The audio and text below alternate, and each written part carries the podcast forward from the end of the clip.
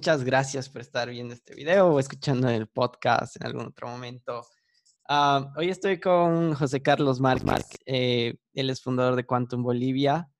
Eh, José Carlos, mil gracias por tu tiempo y por estar aquí conversando conmigo. No, gracias a ti, Ale, por la invitación. Un gusto. Y bueno, esperemos que sea, eh, que demos una buena charla para, para todos, interesante para todos. Sí, espero que sí, espero que sí. Yo creo que especialmente en estos tiempos tú tienes mucho para aportar más que todo con los, cambios que se están dando y varias tendencias que van a cambiar en el mundo. Ah, José Carlos, ¿por qué no nos explicas eh, qué es Quantum Bolivia? Claro que sí.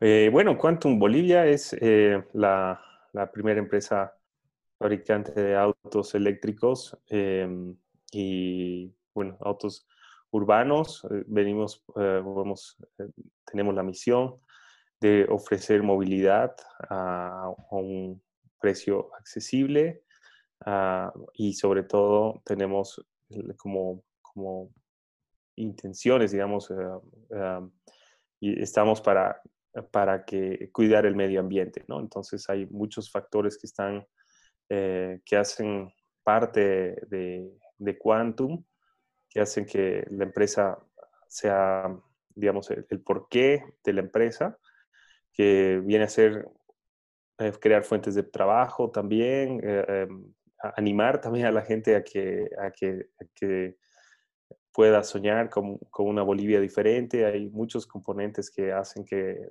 son la, la, razón de Quantum y los que nos motivaron para, para crear una empresa, mm, digamos, poco tradicional nada tradicional en, eh, en nuestro medio.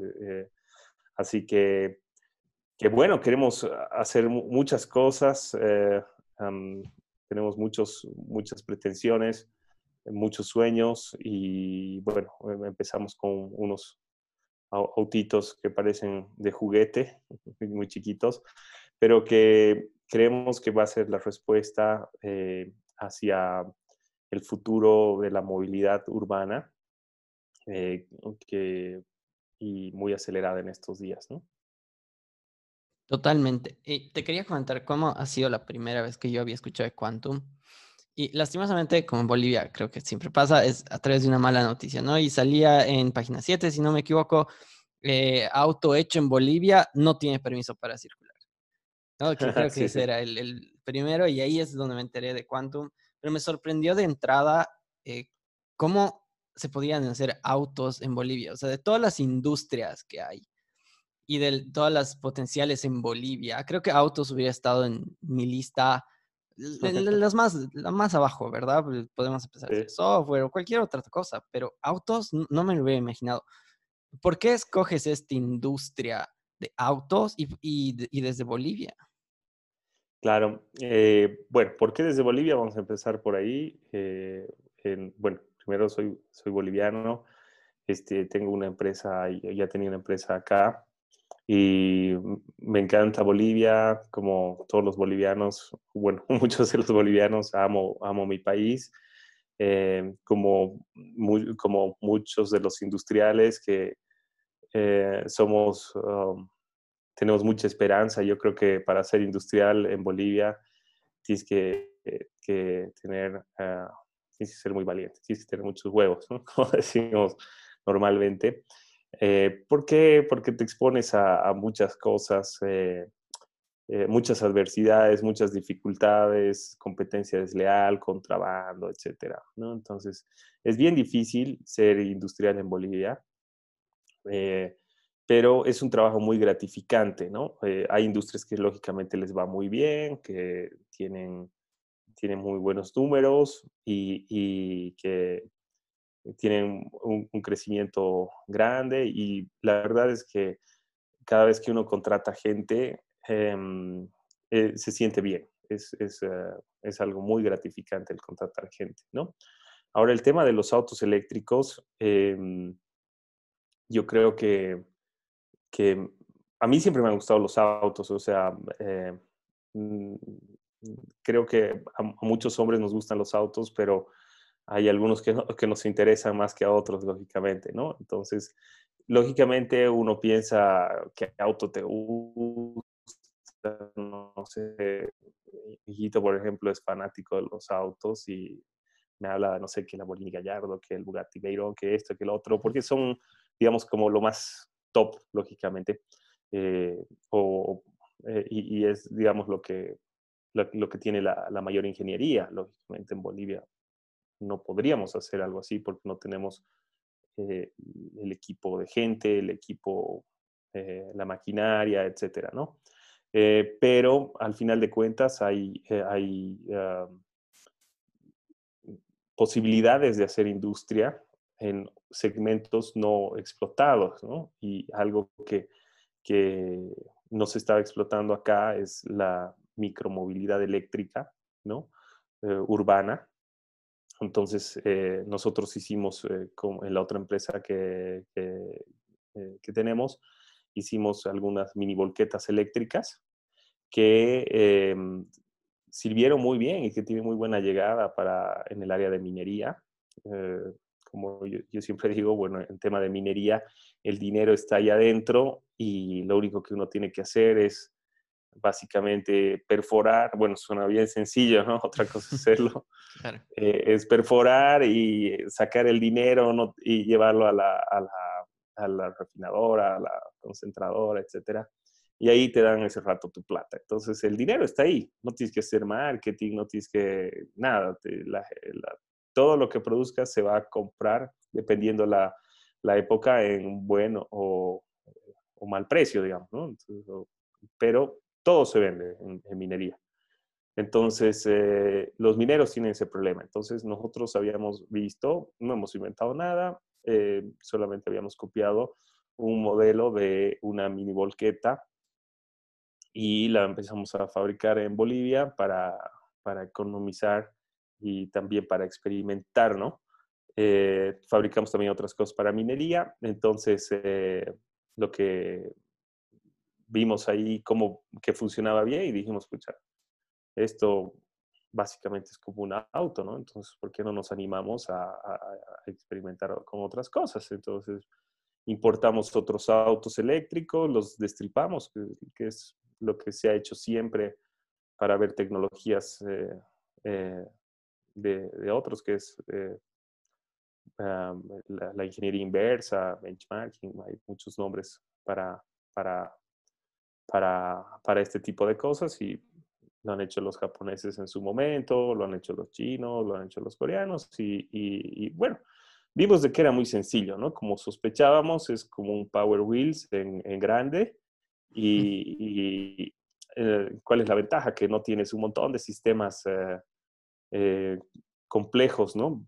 sistemas, no sé, dirección hidráulica, transmisiones complejas, este, no sé, radiador, bombas de gasolina, filtros, etcétera, y todo se resume en un motorcito, ¿no? Un motorcito con un controlador y, baterías. Entonces eh, dijimos, bueno, veremos proveedores ahora, ¿no? Veremos que algún diseño, veremos proveedores, y ahí nos lanzamos a, a, ver proveedores de diferentes partes del mundo. Eh, y también vimos proveedores locales, lógicamente, que quién podría ser qué, y, bueno, un tiempo después hicimos un, importante convenio con, con, una empresa que yo ya venía trabajando en otras áreas eh, eh, de la China para que sacar un modelo en forma conjunta, que creo que es la base para nuestro negocio, ¿no? O sea, tener un modelo ah, propio, digamos, ¿no? Entonces, eh, de esa forma es de que, que nacimos, nos animamos y hicimos números y dijimos, escucha, puede resultar si vendemos X y, podemos hacerlo de esta forma. Entonces, eh, creo que, que, estamos bien en, en, cantidades. No eran cantidades de decir, pucha, vamos a vender 5.000 autos al mes o cantidades eh, realizables para Bolivia, ¿no? Entonces, y nos ha servido un montón para, para para primero lanzar un, producto, como decías, la mala noticia de, que no se podía registrar el auto ha sido algo bastante curioso, algo muy sonado también en otros países. Lamentablemente, muchas veces las malas noticias eh, este, venden y nos ha escrito gente de, otros países, nos ha escrito gente de Chile, de España, de Colombia, de México, de Estados Unidos, de todo, de todo lado básicamente por la noticia, digamos, ¿no? de que autos bolivianos, y era así, o sea, realmente no se podía registrar, pese a que un año antes yo ya les había dicho eh, a, las instancias, correspondientes, vamos a hacer esto, y me dijeron, ah, no, no, no hay problema, digamos, ¿no? Una vez de que ya estén, van a la aduana y se hacen dar una, un, un formulario de registro vehicular, y con eso van a la alcaldía y van a poder inscribir. Perfecto. Voy a la aduana y les digo, vamos a poder hacer esto. Sí, sí, así se hace cuando se fabrica una chata, un remolque, etc. Entonces, así se puede hacer. Perfecto. Ya. Entonces, fuimos a hacer eso cuando ya tocaba registrar y nos dicen, no, no, estos autos no han entrado por la aduana. Entonces, o sea, han entrado como partes, pero nosotros no podemos dar, yo, pero sí me han dicho. Entonces, ahí fue que, empezó el tema de, todo el, digamos, movimiento que, se, generó esto de, críticas, risas, etcétera, para, para, no sé, y, fue presión pública, lógicamente, ¿no? El que se haga tan rápido. Entonces, eh, tuvimos reuniones con el RUAD, ya habíamos tenido reuniones con el RUAD en La Paz, eh, muy buenas gentes, pero no había básicamente cómo hacerlo.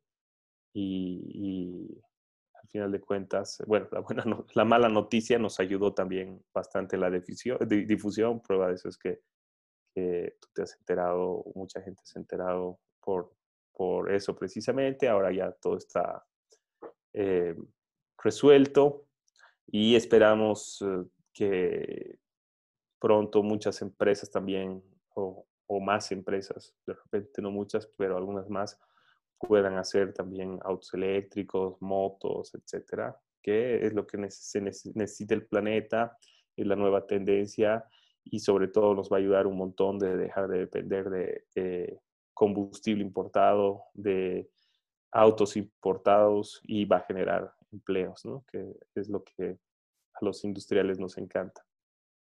Claro, interesante anécdota esta que cuentas, porque al leer la noticia, quizás lo primero que había pensado es que habían trabajado como en secreto, entre comillas, X cantidad de tiempo y decían, pum, lanzar, salimos eh, dando patadas eh, con platillos y anunciamos ah, el auto.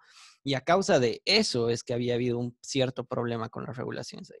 Pero es sorprendente, a la vez también preocupante, que pese a que tú ya habías avisado ese tema, sí, sí hay estos problemas, ¿no? Eh, que esos, eh, no sé qué piensas tú, pero creo que es un gran problema en Bolivia para emprendedores en general. No sé si es la burocracia o la falta de reglas o la informalidad en, en estos trámites, no sé qué piensas al respecto.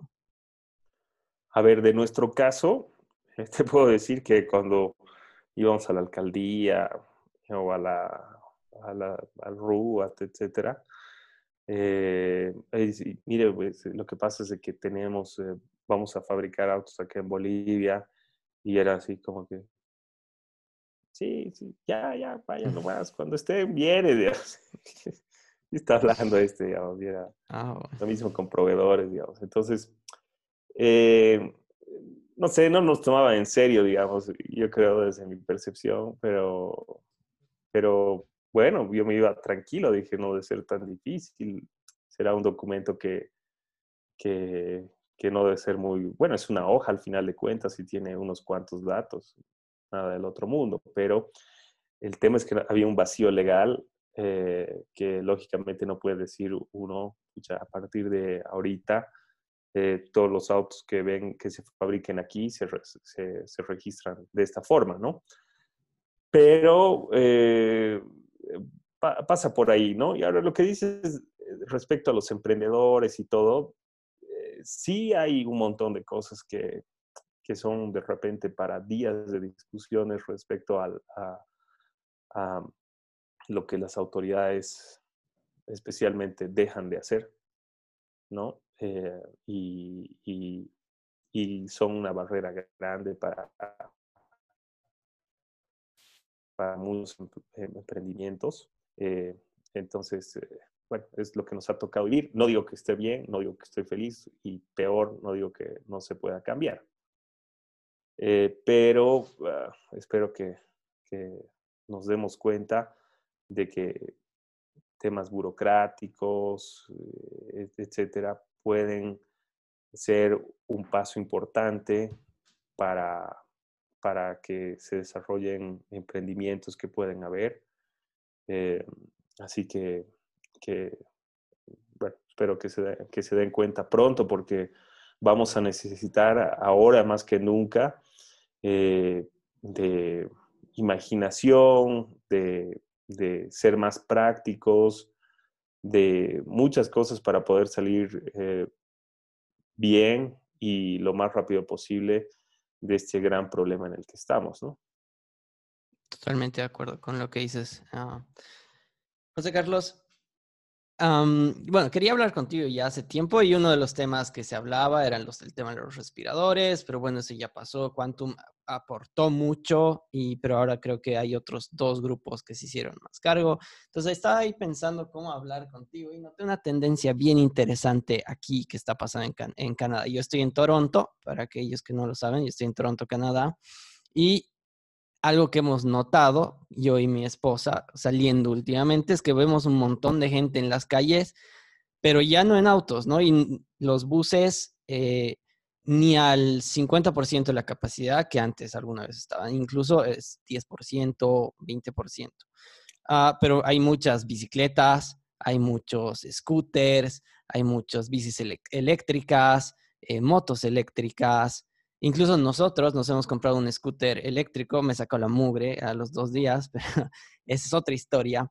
Pero te quería preguntar, ya que tú estás en esa industria, ¿cómo has notado y tú sabes quizás datos de cómo está cambiando y cuál va a ser el futuro del transporte urbano? Sí, eh, bueno, siempre estamos eh, viendo N fuentes diferentes. Eh, haciendo un paréntesis, te comento que en el tema de los respiradores, eh, ya estamos, bueno, nuestro negocio no, es no son los respiradores. Entonces nosotros habíamos sacado una convocatoria eh, abierta para impulsar, para básicamente animar a prepararnos, no solamente como los respiradores, sino con, con diferentes em, este, cosas, equipos que se vayan a, usar. Ha habido una respuesta excelente de, mucha gente muy talentosa que nos escribía y escribía en el grupo, yo hago esto, yo puedo hacer esto, yo puedo hacer el otro. Y hemos hecho durante este tiempo, se han hecho eh, face shields, que era algo sencillo pero necesario. Eh, un grupo bien interesante ha surgido de ahí, dos grupos en realidad, eh, de gente muy comprometida, eh, muchas veces aportando su propio dinero ah, y su tiempo para crear esto. Eh, hemos hecho laringoscopios, por ejemplo, hemos entregado recién unos laringoscopios en una campaña que ha habido, ya habíamos entregado otros laringoscopios, equipos súper sencillos que valen dos mil dólares, que no tienen normal. Un ratito, mi, no te preocupes, sí, mi perrita. Tranquilo, tranquilo. Este, eh, bueno, y, resulta que en el, los laringoscopios, por ejemplo, algo muy interesante, eh, que ahora vamos a hacer 80 eh, más y ahí ya nos quedamos sin cámaras. hemos hecho unas máscaras de buceo, mira, justo ya me han llegado otras, son estas. Ah, ahí está saludando. Entonces, eh, abajo. Entonces. ¿Y, eso, cumple el rol como del face shield?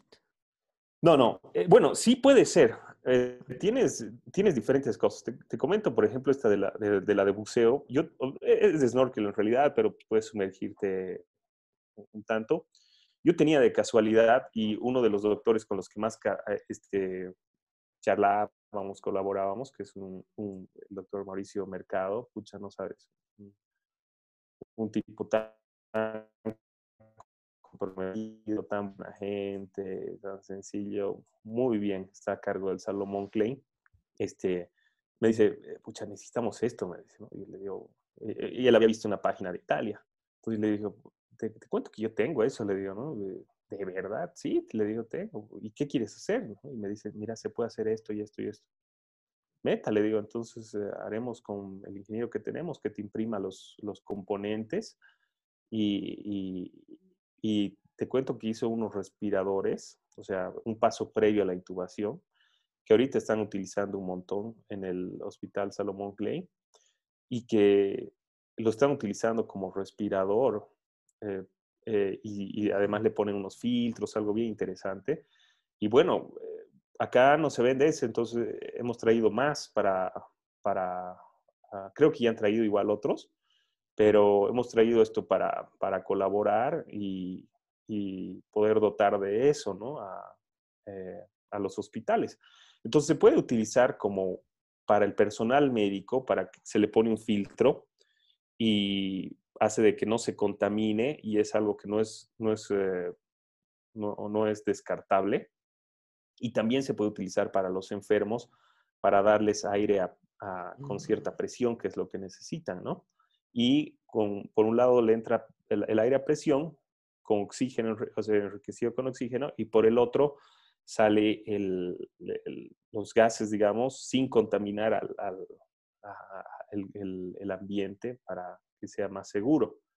Entonces, eh, se usa de esas dos formas y ha sido algo bien interesante. Luego han, habido un montón de desarrollos que ha hecho un montón de gente, hoy en día siguen haciendo. Entonces, eh, ah, la verdad es que súper eh, contento con la, con la respuesta que ha habido de la gente.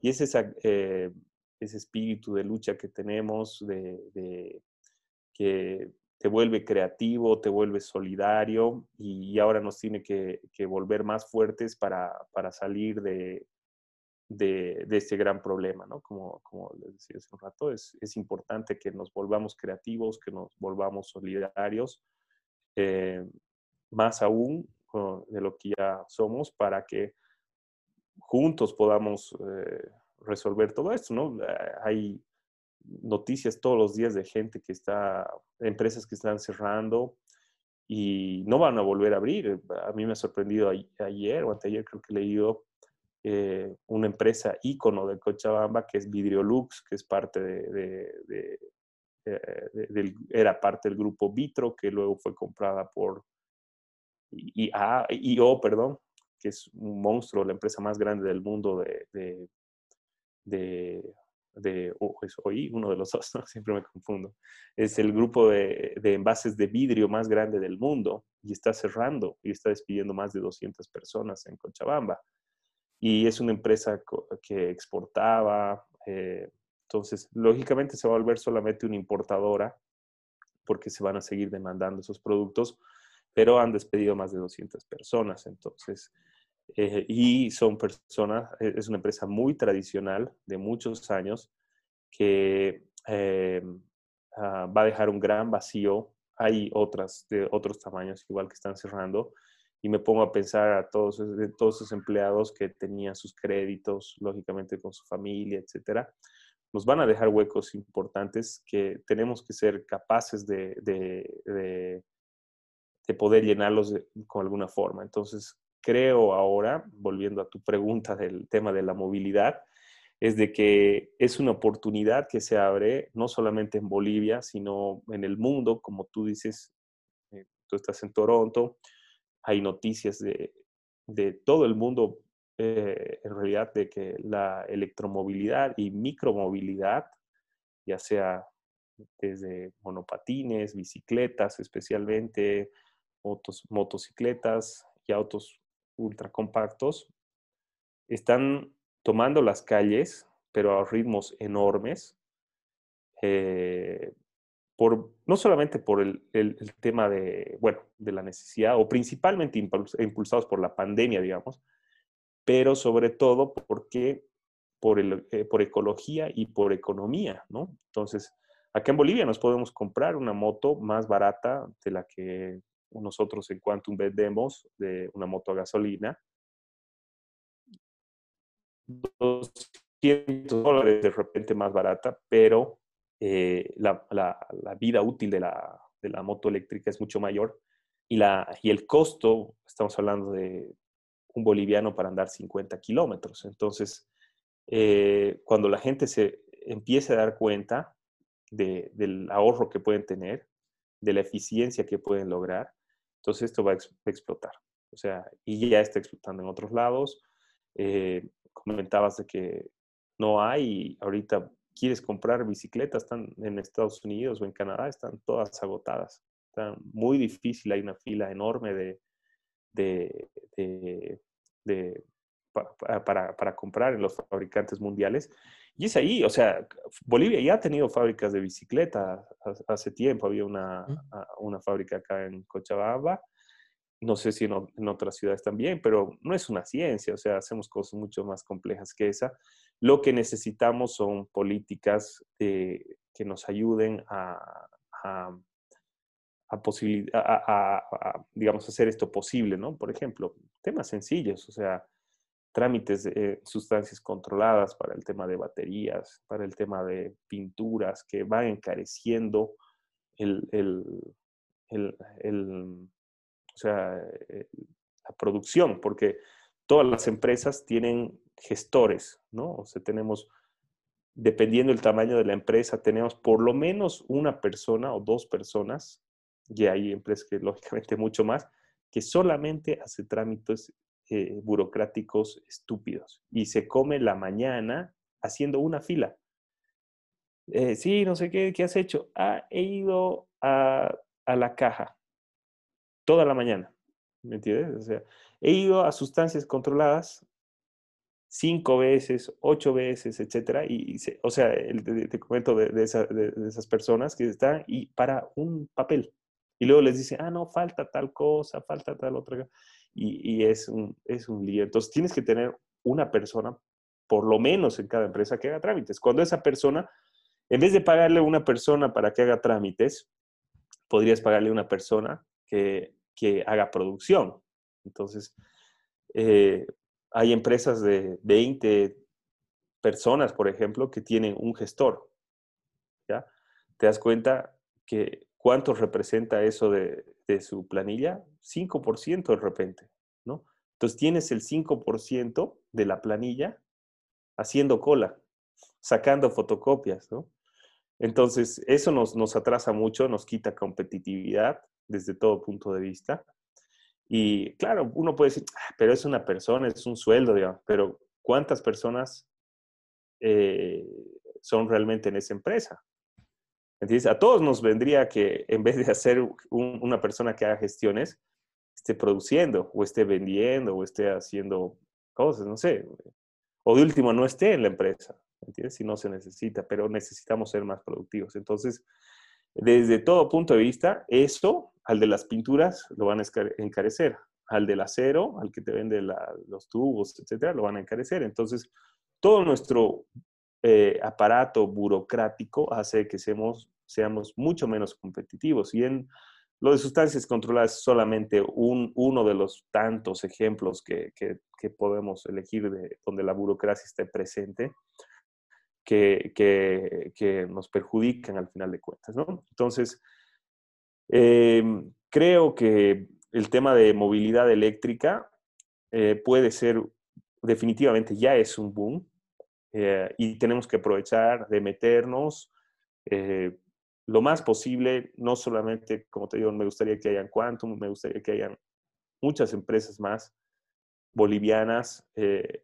que, que puedan producir o ser parte de la cadena productiva. Nosotros, por ejemplo, tenemos productores, eh, empresas eh, o, proveedores bolivianos, como por ejemplo Pitcla, ¿no? Una empresa que en su momento era muy grande y ha sido muy golpeada por todo el contrabando que hay de, la, China de, vidrios y, y, que podría ser un proveedor importante para, para otras empresas. Que eh, Pitla, por ejemplo, ha exportado mucho tiempo a fábricas del Brasil eh, de primera calidad y, podría ser también un proveedor de otras empresas. Entonces es triste que por,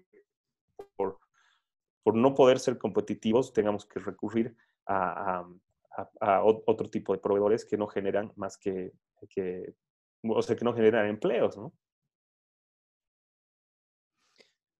Es, bueno, primero quiero hablar lo de los respiradores. Me parece genial lo que nos has contado y qué bueno resaltar esto que dices de, del open source, ¿no? De que un montón de personas van y colaboran sin necesariamente estar buscando un Reddit o algo así, que, que en, esta, en este momento del open source, ah, sin open source no, existiría Facebook, no existiría Instagram, sin todo el software grande está usando algún tipo de open source.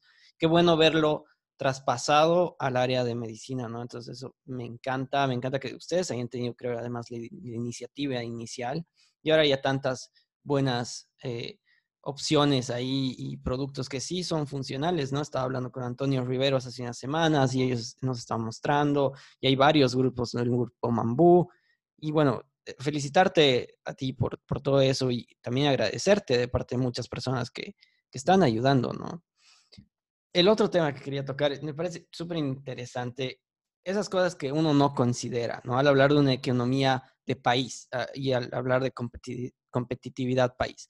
Claro, es verdad, una persona quizás no es mucho, ¿no? Pero si multiplicas eso por toda la fuerza laboral que todas las empresas necesitan esa persona o dos personas o tres personas o el 5% de su, de su staff para hacer solo burocracia, estás, estás realmente perdiendo 5% de tu, de tu productividad exclusivamente en, en inventos tuyos, ¿no? en falencias tuyas que tú has creado como, como ente regulador del Estado, ¿no? Entonces, y eh, haciendo el caso, si hay un, un algo, una empresa parecida a Quantum en Argentina, pero que no tenga esas burocracias, entonces claramente va a ser más competitivo para afuera, ¿no? Entonces, eso que mencionas es súper importante. Ah, ¿Ustedes han pensado a, abrir al futuro, a, a exportar quizás, a, ir a más lugares? ¿O ustedes creen que el mercado de Bolivia es suficiente para ustedes? ¿O cómo están viendo ese tema hacia afuera quizás? Sí, bueno, hemos recibido bastantes eh, solicitudes de, diferentes países, ¿no? de Colombia, Ecuador, México, de todo lado. Eh, bueno, hubo un video que era una especie de fake news en, México que nos, nos llenó, pero así terriblemente como anécdota, lo ponemos al libro de las anécdotas porque era, es, es, un video, lo pueden buscar, se llama Quesadilla de Verdades y si ponen eh, por qué Estados Unidos tumbó a Evo Morales, ¿ya? Y es, es, un youtuber que tiene muchísimos, muchísimos seguidores y tenía el video uno de los videos tenía un millón y algo de, vistas y comentarios, pero de, todo lado nos, nos, nos, y eso dio pie a, a uno de, México, perdón, de Argentina y otro de España, entonces nos tuvimos que hacer como una especie de aclaración en la que se decía que, bueno, que Evo Morales había impulsado el tema de los autos eléctricos y que era como un secreto nuestra tecnología, así como tema medio conspirativo muy chistoso. Y, resulta que, que, bueno, lógicamente eran fake news, pero fue otra, otra noticia que nos hizo que nos, nos contactaran de todo, todo lado de Europa, etcétera, para interesados en, representar, en comprar. La verdad es que no, no tenemos una tecnología que pueda decirte hemos desarrollado nosotros y es lo último y nadie más podría hacerlo, etcétera. No, eh, hemos hecho, eh, hemos buscado componentes que hay en el mercado, otros sí los fabrican para nosotros, digamos, pero nada, nada mega extraordinario que, que pueda hacer que, que esto no, se pueda replicar en otros países. Lamentablemente, bueno, eh, somos un país mediterráneo, Mm, eh, nos cuesta bastante más, eh, tenemos aranceles altos, básicamente no tenemos muy pocos convenios ah, de libre comercio con otros países. Entonces, todo lo que nos llega aquí, o si quieres ser la figura de maquila, etcétera, es muy, muy problemático. O sea, nosotros habíamos considerado en algún momento hacer, digamos, una planta en, el, Alto o en Patacamaya, que viene a ser lo más cerca a Chile para traer cosas. Pero no, si, no dejas de ser, primero Mediterráneo, no dejas de ser un país que no es, tiene una mano de obra alta, por más de que nosotros antes, lógicamente, teníamos, éramos muy baratos, ¿no? Eh, prueba de ello es que vos salías ah, de, no sé, te ibas a, la frontera con el Perú y hay un gullo y ya todo te parecía más caro, digamos, ¿no? Este, y todos los países alrededor nuestro eran más caros de acuerdo a, a, lo que, a nuestra capacidad adquisitiva, digamos, unos años atrás, pero nos hemos encarecido un montón ahora. Eh, tengo un montón de, constantemente monitoreo cómo van los salarios básicos en otros países. Y hay países más competitivos que nosotros, México, Colombia, eh, especialmente, digamos, en, Latinoamérica, eh, ahora mismo Argentina, que tienen mano de obra más barata, Y tienen mayores facilidades mm, logísticas mayor tradición en, el área de, auto, de, automotiva, digamos. Y, y, bueno, exportar no solamente extraer, sino también volver a sacar. Entonces, ahí es cuando más todavía se, se te complica el panorama al no tener un, puerto o solamente tener que llevar a puerto, por decirte, siete u ocho autos en, en uno solo. Entonces, es bastante difícil exportar. Eh, ah, entonces estamos viendo otra figura, estamos eh, en unos, eh, bueno, ya tenemos algo bastante avanzado con una empresa de Perú como inversor para abrir una planta ya.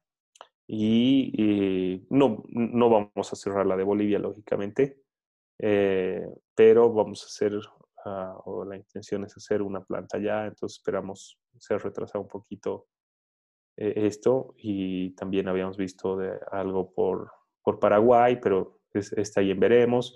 Estuvimos en febrero también en México y, y, hay la intención de, de, hacer algo por allá. México es un país tan grande, con tanta tradición eh, automotiva, etcétera.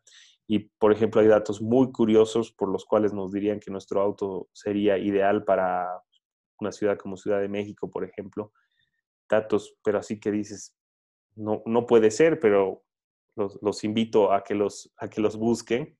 La velocidad promedio en Ciudad de México es de 13 kilómetros por hora. Imagínate. Es una ineficiencia total del. Claro, sí, e, exactamente. Entonces, tienes el costo altísimo, tienes una ciudad muy contaminada a causa de que los motores están prendidos eh, cuando podría, con motor eléctrico va a estar apagado. Eh, tienes, em, digamos, eh, los tramos que llegan a andar realmente son cortos en, un periodo largo de tiempo. Inclusive se puede utilizar paneles solares para, para aumentar la, autonomía o simplemente meterle más baterías si es que tuvieras que hacer. Pero hay, como ellos dicen, trancones que puede estar 45 minutos para, para dos cuadras, ¿no? Entonces, eh, es una ciudad ideal para, para un auto como Quantum, que realmente vas a economizar mucho y no vas a contaminar. Eh, un dato curioso, por ejemplo, eh, en, en, Ciudad de México, los cambios de aceite bueno, en Bolivia los cambios de aceite los hacemos a los 3.000, 4.000 kilómetros en un auto. Si pones, eh, no sé, aceite full sintético, vas a hacer el cambio de aceite a unos 6.000 kilómetros, aunque en otros países lo hacen a 10.000 kilómetros porque no, no, es tanto el, el, el tema de, de, qué distancia recorres, sino cuántas veces los pistones suben y bajan eh, dentro del cilindro, lo que, lo que hace el desgaste. Entonces, en realidad esa es la medida para todos los que tienen tráfico pesado, por ejemplo, y están en, eh, tienen que hacer el cambio no cuando dice eh, atrás del, del, aceite, tienen que hacerlo antes porque, porque en realidad están matando su motor, ¿no? No es lo mismo un kilómetro en Estados Unidos que un kilómetro, hablando de eso, ¿no? en Bolivia, en Bolivia la, velocidad estamos hablando de cerca de 30 y algo kilómetros por hora, dependiendo de la ciudad es un tráfico muy lento, mientras que eh, Estados Unidos tiene algo más de, 60 kilómetros por hora, entonces los cambios de aceite allá pueden hacerlos a los 10.000 kilómetros. En Ciudad de México, los cambios de aceite con aceite full sintético se hacen cada mil kilómetros, justamente por, ese, por, eso, por ese detalle. Entonces, eh, y lógicamente un auto de, de, de 100 mil kilómetros ya está destrozado, ¿no? Porque como te decía, cuántas veces va a subir y bajar el pistón de, dentro del cilindro. Entonces, ¿por qué? Porque ha estado haciendo rutas o recorridos a 13, 20, 25 kilómetros por hora. Entonces, eh, lógicamente, el desgaste es mucho mayor. Entonces, ellos veían que era muy conveniente para, para Ciudad de México un auto como, como Quantum. Claro, no, y, en realidad aquí hasta en Canadá yo vería un gran potencial. Es más, si es que hubiera Quantum acá, creo que ya lo hubiéramos comprado. Eh, pero eso, eso, que me cuentas es, es impresionante porque es, es un montón de ineficiencia. Un auto que te podría haber llevado, qué sé yo, digamos, pongámosle un número de 100 mil kilómetros y ahí recién estar como caducado, por ponerle un nombre, en México te va a durar 10 mil kilómetros. ¿no? Entonces, toda esa diferencia es una ineficiencia total a través de lo que mencionas, ¿no? De las trancaderas, los trancones, y bueno, y, eso es una ineficiencia en la economía total y es, e, es contaminación extra que no has... Innecesaria. exacto, exacto, innecesaria. Innecesaria, totalmente innecesaria. Sí, y eso es lo preocupante, ¿no? O sea, eh, eh, bueno, para el caso de Bolivia, Cochabamba, por ejemplo, es una ciudad tan contaminada, se, se estima de que el 90 95% de la contaminación de Cochabamba viene por el parque automotor, ¿no? para empezar, es viejo. Luego no tenemos, por las condiciones geográficas, no tenemos buenos vientos. Y, y, bueno, eso, vivo que, eso hace que vivamos en, una nube de que la gente en, la cuarentena decía, pucha, qué hermoso, sacaban miles de fotos. Y ahora que pasó la cuarentena, bueno, hace unos días y volvió de nuevo, era la nube asquerosa ahí. Eh, eh, triste, digamos, ¿no? Triste. Y Bolivia tiene el problema serio que no tenemos eh, la cantidad necesaria de, petróleo como para, o, bueno, si tenemos, no, no, no, no, no abastecemos, entonces tenemos que importar combustibles y los subvencionamos, ¿no? Entonces, el 2018, por ejemplo, Bolivia había gastado 1.700 millones de bolivianos en, en, subvención de, combustibles, ¿no? Y si te das cuenta, algo que nos hacían dar cuenta, eh, que, que veíamos en el BIT, eh, era que esos 1.700 millones de, bolivianos no se van proporcionalmente a, cada boliviano, digamos. No es que a, X se le va a ir tanto y y a, tal otro le va a ir un monto definitivo, sino eh, hay gente que, que lógicamente tiene un auto más grande, hace distancias más largas, está con aire acondicionado, etcétera. Vamos a poner medio socialistas, los ricos, digamos, ¿ya? Y, y ellos, eh, los ricos, bueno, tienen no tienen la necesidad, digamos, de, de, de, de cambiar su auto a gas, que ahorita voy a hablar del tema del gas también. Y eh, los pobres van en, eh, un micro de 25, 30 personas.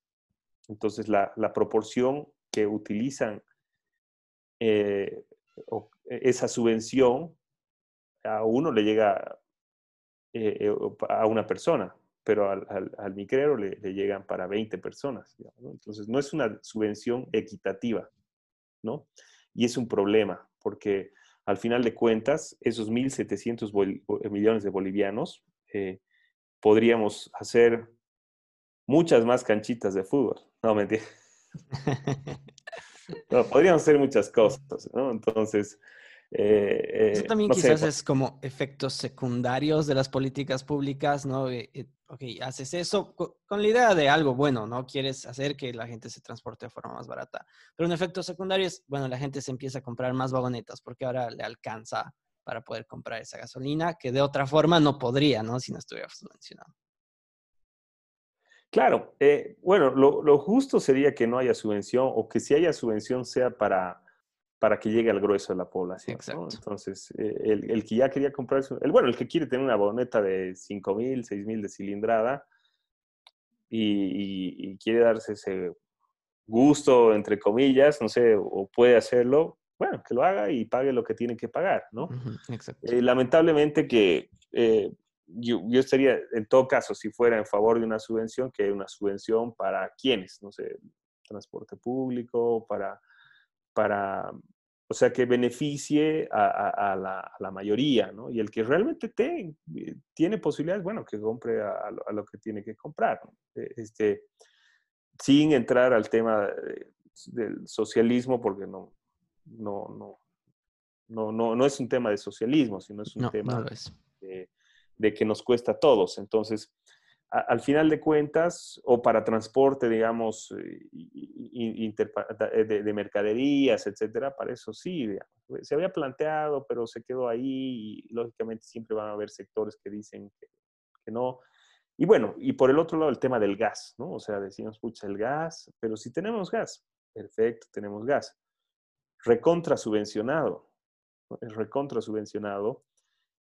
Y, bueno, pero es nuestro al final de cuentas, ¿no? Sí, pero el costo de oportunidad de no exportar ese gas también nos cuesta a todos, ¿no es cierto? O sea, eh, si yo en vez de, gastar en, mi vagoneta, camioneta, etcétera, eh, los, no sé, lo, pongo a, precio internacional y de hecho que ya es barato, digamos, el gas, pero em, tenemos un, estamos subvencionando el gas y eso ya, y no es que ya no nos cuesta, sino es el costo de la oportunidad de vender ese gas. Estamos, hemos incumplido muchos contratos eh, eh, y hemos tenido multas que nos han perdonado, etcétera, y, no, y hubiéramos podido vender ese gas o podríamos vender ese gas.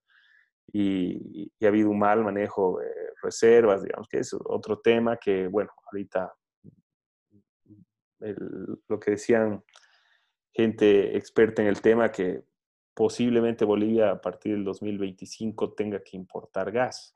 O sea, y que hace unos años atrás nos creíamos los dueños del mundo y los dueños de todo el gas y, habían cifras fantásticas que, que, salían, pero la realidad es otra, ¿no? Entonces, pero, ¿qué, ¿cuál es la ventaja de, de Bolivia? Una de las cuantas ventajas que tiene Bolivia es que tiene una orografía muy interesante para generar eh, este, electricidad a partir de electricidad limpia, ¿no? O sea, no es lo mismo generar electricidad o, el, digamos, la, la, contaminación o el, el, efecto que tiene la, la, electricidad, la generación de electricidad, por decir, en Polonia, que, está en, o en la India misma, que está en base a, a carbón, que, que no sé, plantas solares o, hidroeléctricas, etcétera. En Bolivia fácilmente podríamos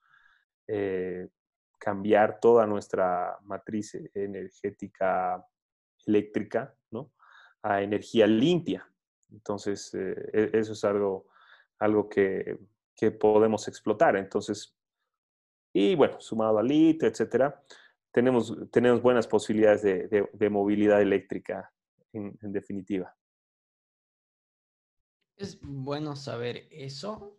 Eh, la, cosa es que se empieza a aprovechar, ¿no? Y como tú dices, tener este tipo de políticas impuestas de subvención de gas, de subvención de gasolina, eh, lo único que hace es retrasar el cambio que eventualmente va a llegar, yo creo, en todo el mundo, no sé qué opinas tú, pero si mientras puedas tener tu auto y tener tu gasolina barata un, año más o dos años más, pues lo vas a tomar, vas a tomar esa opción en vez de cambiar ya a uno eléctrico y empezar a ahorrar ahora, digamos. ¿no? Si es que la, si es que mañana te empezaran a cobrar el full precio de lo que deberías estar pagando de gasolina, por ejemplo.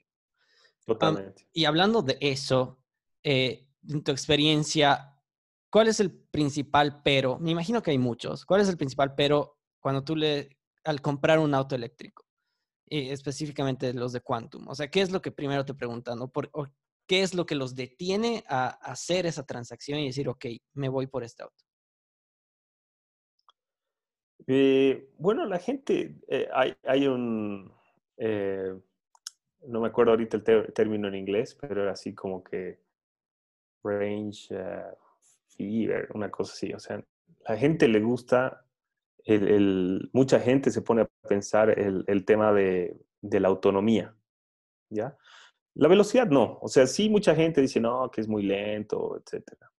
Pero vamos a ser sinceros, no es un auto para para hacer viajes interdepartamentales, ni siquiera interprovinciales, de, aunque algunos sí lo han hecho, eh, pero no es un auto para eso, ¿no? Entonces, eh, eh, es lento, es lento, sí, pero no es para, para carreteras, es un auto para usarlo para ir al trabajo. Puede ser el, segundo o tercer auto de una familia, el auto, por ejemplo, yo tenía un, auto y mi esposa otro, ¿no? Entonces yo iba todo el día al trabajo y mi auto estaba ahí soleándose, eh, asoleándose, pagando seguro en vano y depreciándose, ¿no? Entonces puedes tener un auto mucho más económico y para salir con tu familia eh, el fin de semana puedes usar el auto familiar. Entonces el segundo o tercer auto de una familia. Yo creo que el pero eh, este, que, con el que hemos tropezado más eh, es el de la autonomía, ¿no? Pero la gente luego se da cuenta que es como tu celular, ¿no? Antes teníamos celulares, un celular Nokia, lo llegabas y te, lo cargabas así, ah, ya está en la última rayita y creo que lo voy a cargar la próxima semana, ¿no? Entonces, ahora no, o sea, sabemos que tenemos que cargar todos los días nuestro celular y y sabemos de que hacemos mucho video y demás cosas, de repente se nos acabe, entonces acostumbrarse netamente, ¿no? Entonces, eh, a mí me ha pasado que, digamos, salgo en un quantum y, eh, mm, he hecho muchas vueltas en el día y luego tenía que hacer algo, entonces, escucha, ¿será que me va a dar la autonomía, digamos, porque estoy así? Total. Eh, una vez me pasó eso, ¿no? Que tenía que ir lejos y bueno, taxi, voy, vuelvo y listo, lo dejé parqueado ahí. ¿Por qué? Porque no hay una infraestructura de carga todavía, ¿no? Pero si hubiera una infraestructura de carga, eh, tranquilamente eh, le, podría dejarlo cargando en, en, los lugares a los que voy. Yo creo que se va a llegar a eso, ¿no? O sea, se tiene que llegar a eso y se va a llegar a eso muy pronto porque no se necesita para, para los Quantum especialmente, no necesitas una infraestructura compleja de carga, necesitas básicamente un enchufe y si va a estar afuera el enchufe por seguridad, porque mucha gente tiene un enchufe normal en su patio y nunca ha muerto, pero por seguridad, por ese caso, un enchufe con un cierto tipo de aislación y listo. O sea, eh, no, necesitamos electricidad trifásica, nada. Eh, Quantum no tiene fast charge, nada. Podría tener, pero no tiene. Eh, o sea, porque es un auto que demanda muy poco, muy poca electricidad. Entonces, ah, respondiendo nuevamente, es el tema de, la autonomía, que es algo muy fácil de subsanar. Eh, em, ahorita, rápido, ¿cuál es la autonomía de un auto Quantum? 50 kilómetros sin ningún problema. Dura más, pero nosotros, o sea, lo garantizamos y, recomendamos de que se use eso porque ya, no, yo he utilizado un quantum, más kilómetros y demás cosas. Sí, efectivamente dura más, pero lo que no queremos es de que le den este límite y luego digan, ya, eh, me he quedado, digamos, ¿no? Entonces, 50 eh, kilómetros es lo recomendable. Lógicamente, si, si has estado en una tremenda subida, no esperes que dure los 50 kilómetros, lógicamente va a durar menos. ¿Por qué? Porque la, la, energía se da de acuerdo al esfuerzo que, que necesita el motor. Buenísimo. Eh, ahí, leyendo comentarios, Diego Suárez dice felicidades, orgullo. Ah, saludos, Diego. Rodrigo Azcárraga también, conocido también. Oh, Rodrigo, felicidades. Y también dice un comentario, deberían poner estaciones de carga en supermercados y demás, como en otros países. Y claro, eso ayudaría muchísimo a empresas como la tuya, ¿no?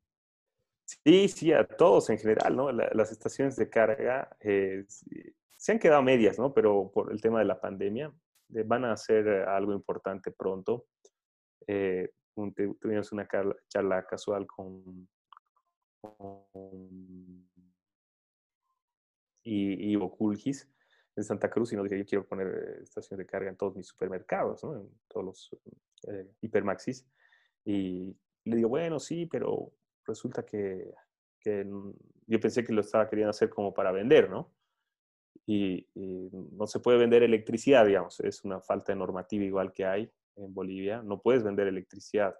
Así le dices a una persona, en realidad, enchufa tu teléfono y te voy a cobrar 50 centavos, es ilegal hasta eso. Ah, o sea, no, no, hay una figura, una figura eh, legal para eso. Lógicamente podrías decir, el parqueo con cargador cuesta, eh, no sé, 5 pesos la hora, algo así. Eh, es válido y no estás vendiendo electricidad, pero ahí solamente no tendrías que decir cuánto tiempo has enchufado, etcétera, ¿no? Pero él nos dijo, no, no, no quiero vender electricidad de mi, los supermercados, quiero eh, que los usuarios vayan y mientras estén comprando, estén cargando. Entonces, ¿cuánto es el consumo? Y le digo, bueno, en una casa, en una hora, que será lo máximo que tarde una persona en, hacer compras, eh, va a gastar menos de 30, 40 centavos en, una carga. Entonces, si te pones a pensar, le das una facilidad que te va a costar 30, 40 centavos pero adentro está consumiendo muchísimo más. Y si está más tiempo, con seguridad que te va a ir mucho mejor, ¿no? Entonces, eh, es, que la, es que se den cuenta los empresarios, y él, y, él, y, él, y él, dijo eso, ¿no? O sea, yo quiero poner gratis porque sé que mientras están cargando, adentro van a estar eh, consumiendo y es algo positivo para todos. Claro, claro, totalmente.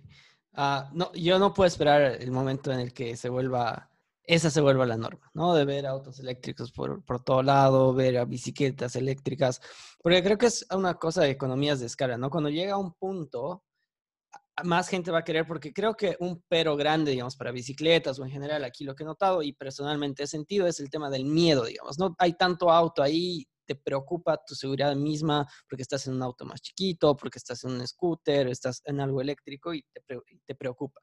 Pero si ya hay suficiente masa de personas y ya no hay tanto auto, entonces ahí es más fácil y se va, va creciendo, va creciendo y eventualmente todo se cambia así. Es que no puedo esperar a ver ese, ese momento y espero con autos quantum me quedo con varias preguntas, José Carlos, desde regulaciones en otros países, decían pensado quizás exportar no el producto, sino los diseños, estilo patentes. Uh, sí, eso sí, la marca sí, definitivamente sí. Hasta que no haya mm, este tipo de cambio de políticas sencillas eh, en cuanto a, a eh, burocracia, eh, importaciones para luego exportar, etcétera, eh, que era la idea, digamos, de las zonas francas, que inclusive la zona franca de Cochabamba la han cerrado. Eh, no, no, no, puedes, o sea, porque no vas a ser competitivo nunca. No puedes ser competitivo para, a un nivel de poder exportar. ¿Podemos ser competitivos para, para Bolivia? Claro que podemos, pero cuando ya querramos competir con, con productos hacia afuera, eh, no somos atractivos. Entonces, lo que tenemos que hacer es, bueno, aprovechar la, el diseño que tenemos, la ingeniería, etcétera, para hacer plantas en otro lado con socios eh, de, esos, de ese país principalmente y, y, la marca, ¿no? Entonces, el know-how, todo eso lo podemos exportar. Lamentablemente, el know-how no va, no va a generar empleos para Bolivia o, el, eh, que, es lo que más se necesita hoy en día, pero bueno, por lo menos nos abre puertas para en algún momento hacerlo y esperando que, que las autoridades eh, algún día piensen un poquito. esperemos que sí, esperemos que el cambio llegue pronto, porque realmente es perjudicial para... Hay, muchísimo talento en Bolivia y yo estoy siempre sorprendido de todo el talento que existe, pese a todas las adversidades que existen ahí. es, impresionante todo lo que se logra hacer. Imagínate si es que tuviéramos un, ecosistema, unas regulaciones, políticas públicas que en realidad fomenten. Eso sería un mundo, sería una Bolivia totalmente diferente. Totalmente diferente, ¿no? Este, la idea es esa, que, que como dices, se crea un ecosistema. Yo tengo la esperanza, no, no solamente hay el, el, el ecosistema que se puede hacer a partir de movilidad eléctrica urbana, hay exportación de servicios, por ejemplo. Eh, hay empresas muy interesantes que, que, que, dan servicios a empresas grandes de afuera.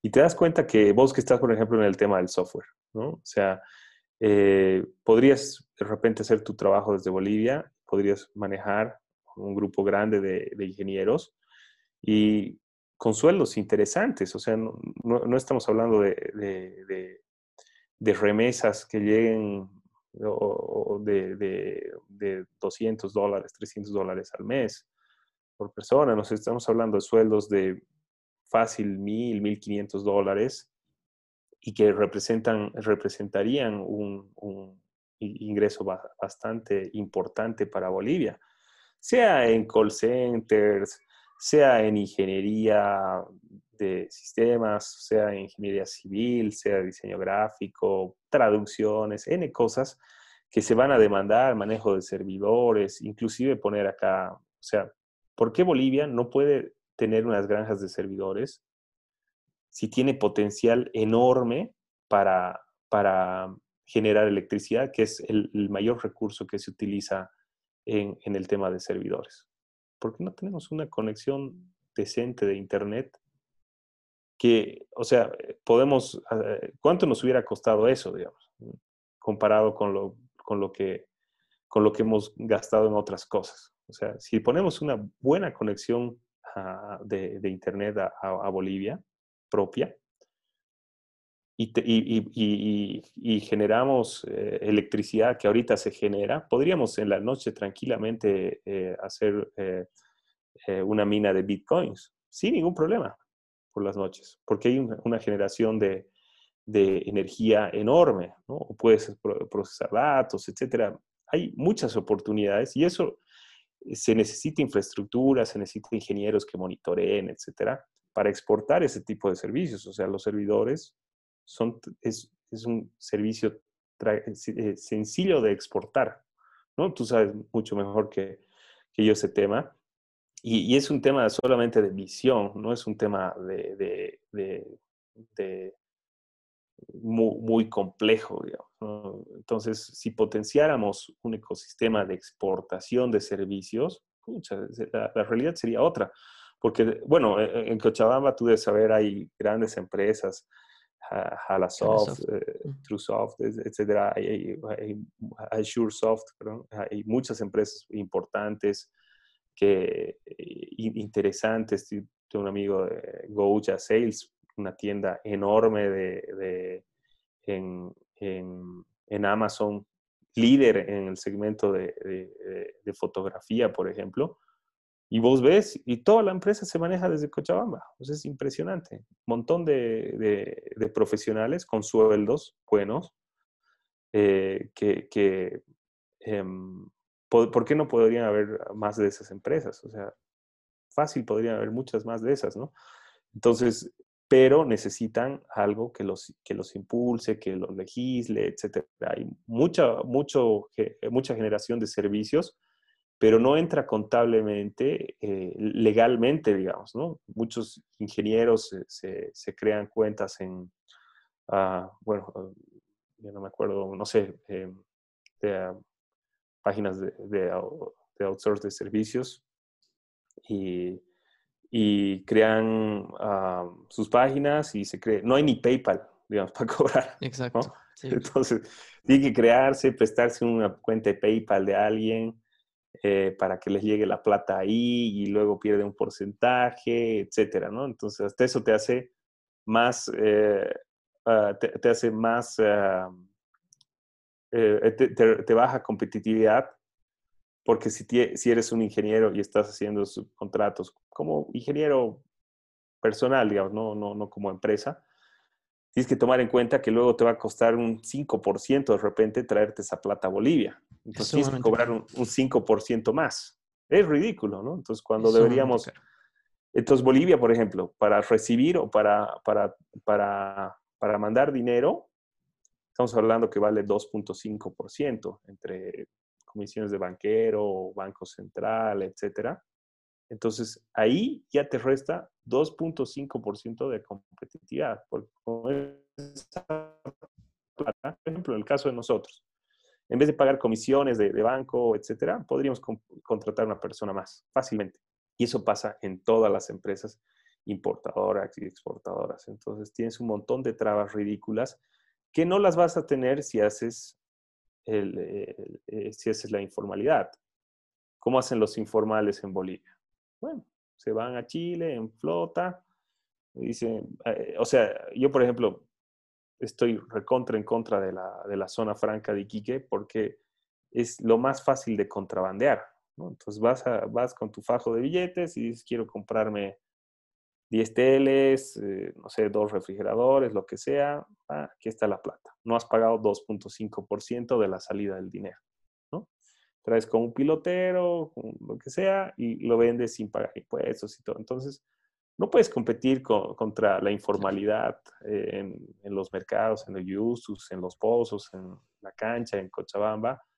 No existe impuestos internos, no existe aduana, no existe Ministerio de Trabajo, un montón de cosas que compensan esas falencias, digamos eso, a los eh, empresarios bien constituidos y serios, y bueno, de algo tiene que vivir el Estado. Entonces, a ellos que han decidido ir por el camino eh, tortuoso, bueno, les daremos más duro. Si han aguantado tanto, entonces les, daremos peor todavía. Entonces, son esas, ese tipo de cosas que, que uno no, no, termina de entender, digamos, ¿no? Entonces, hay tanto por hacer, eh, especialmente ahora se abren tantas, tantas oportunidades y nos ocupamos de, de, estupideces, digamos, como, como, no sé, cosas de, política que, no ayudan y solamente cuestan.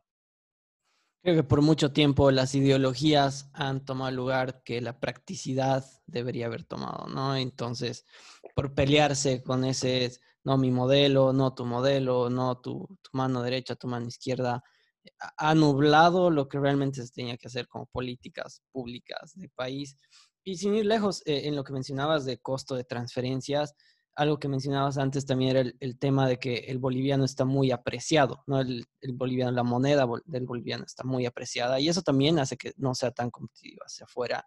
Y cuando estás contratando local, también eso afecta, porque si estuvieras, todo el mundo está buscando una, una moneda un poco más depreciada, excepto Bolivia, no sé por qué. Y, eso también afecta. Es por mantener el, eh, la, falsa imagen que hemos tenido de, que estamos muy bien, ¿no? O sea, eh, lógicamente la, la, moneda nos, nos, quita competitividad. Eh, lógicamente hay algunos sectores que son más beneficiados, ¿no? Cuando puedes decir, claro. de repente el consumidor final está feliz porque se puede comprar, sé yo, una, una, una tele más. tele, claro Totalmente, totalmente, que no es sustentable, ¿no? O sea, mucha gente lo ve así. Dice, ah, no, ya ahora puedo irme a Punta Cana y no me cuesta tanto, digamos. Efectivamente, sí, es un gustito, que también lo podrías tener si tuvieras un, un, país bien, bien competitivo. ¿no? necesariamente puedes hacerlo si, si, si, si a costa de, de, de los exportadores es por eso que nuestras, nuestras exportaciones son solamente primarias, son extractivas, minería, eh, estamos, bueno, tumbando todo el, todo el, toda la, la, la, la, diversidad y toda la riqueza que tenemos en bosques por sembrar más, producir más y exportar más. ¿Nos traen plata? Nos traen plata, pero ¿a qué costo? Uf, terrible, ¿no? Entonces, y eh, es, es, es, un tema de falta de visión, es porque sencillamente los que nos gobiernan son los que se animan y, y, no, los, no, la gente capaz, digamos. Entonces, es un tema de que el, el, el, capaz está haciendo empresa, está trabajando en algo, y el que no puede dice, ¿cómo voy a vivir y, cómo puedo vivir bien? Y me meto a la política, ¿no? Entonces, es, es, un tema complicado el, de, eh, la mayoría, ¿no? no sé. Creo que algún día la gente capaz tiene que hacerse cargo de las riendas y otra sería la historia. Eh, sería una historia totalmente diferente. eso de los partidos y quién ha estado más tiempo, quién no ha estado menos tiempo, lastimosamente reina por sobre quién puede hacer, quién no puede hacer. Pero bueno, esperamos que cambie. José Carlos, mil gracias. Te he tenido más de una hora aquí y te quiero agradecer enormemente la charla. A mí me ha encantado, aprendido mucho. Creo que hay todavía más por lo que, ah, podríamos hablar. Eh, pero yo, yo te quiero agradecer eh, de verdad por tu tiempo y bueno, ojalá podamos estar hablando antes. No sé si quieres decir algo último que quizás nos hayamos olvidado mencionar. Eh, no, bueno, agradecerte por el espacio y uh, saludo a, todos los que están viendo, que se cuide mucho este tiempo de, de aprovechar cosas diferentes que, que, antes tal vez no valorábamos, tiempo con la familia, eh, también tiempo para, para pensar en algunas otras cosas, para pensar en proyectos, para animarse a más. Eh, se puede aprovechar el, tiempo de, muchas formas, ¿no? Entonces, que crean que, hay cosas que se pueden hacer importantes y, que se animen. Eh, va a ser, si bien va a van vienen tiempos muy difíciles, hay que estar ahora más que nunca pensando qué cosas pueden resultar. Necesitamos que de los emprendedores, sobre todo, necesitamos mucho de los emprendedores porque van a ser los que los que creen los empleos que necesitamos, que eh, entonces eh, hoy más que nunca tenemos que eh, confiar y tenemos que apoyar a nuestros emprendedores porque es la manera de salir. todos los días en la Cámara de Industria en la, cual pertenezco en Cochabamba, veo de que hay gente que está preocupada por pagar sus planillas, hay mucha gente que, que está siendo despedida, pero eh, eso no, nos va a traer problemas, pero sencillamente no se puede obligar a ciertas empresas a mantener sus planillas, porque el, em, el dueño de la empresa, etcétera, puede jalar hasta donde dé la cuerda nomás, ¿no? no Entonces, si tienen que despedir, eh, lógicamente a nadie le gusta despedir. Eh, yo creo, no conozco a algún empresario que diga, feliz, he sacado gente, digamos, ¿no? O sea, salvo que realmente sean unas malas personas. Eh, pero, pero en general se vienen tiempos difíciles y necesitamos mucho, mucho de los emprendedores. O sea, necesitamos ahora más que nunca de la creatividad, de, de, la valentía de los emprendedores en pensar, en, en reinventarnos y en animarnos. ojalá que, que de, diferentes eh, mm, rubros se pueda, ah, se pueda animar la gente a emprender y, también la, gente tiene que pensar, ponerse a pensar y decir, bueno, a ver, en cosas sencillas, ¿no? A ver, este, no sé, esta polera, esto, ¿a quién va al final de cuentas? ¿Va a ir a, a, no sé, a generar empleo acá o va a ir a alguien que está contrabandeando o está haciendo así, etcétera? vamos a tener que ser consumidores más responsables y valorar más lo nuestro porque peso que se gasta hay que tratar de que se quede en Bolivia, ¿no? Entonces eso va a ser muy, muy importante eh, en, todo nuestro consumo y, y bueno, ese mensaje para los consumidores y los emprendedores. Me sumo a tus palabras. Estamos hablando, José Carlos. Dale, gracias. Estés muy bien. Chale.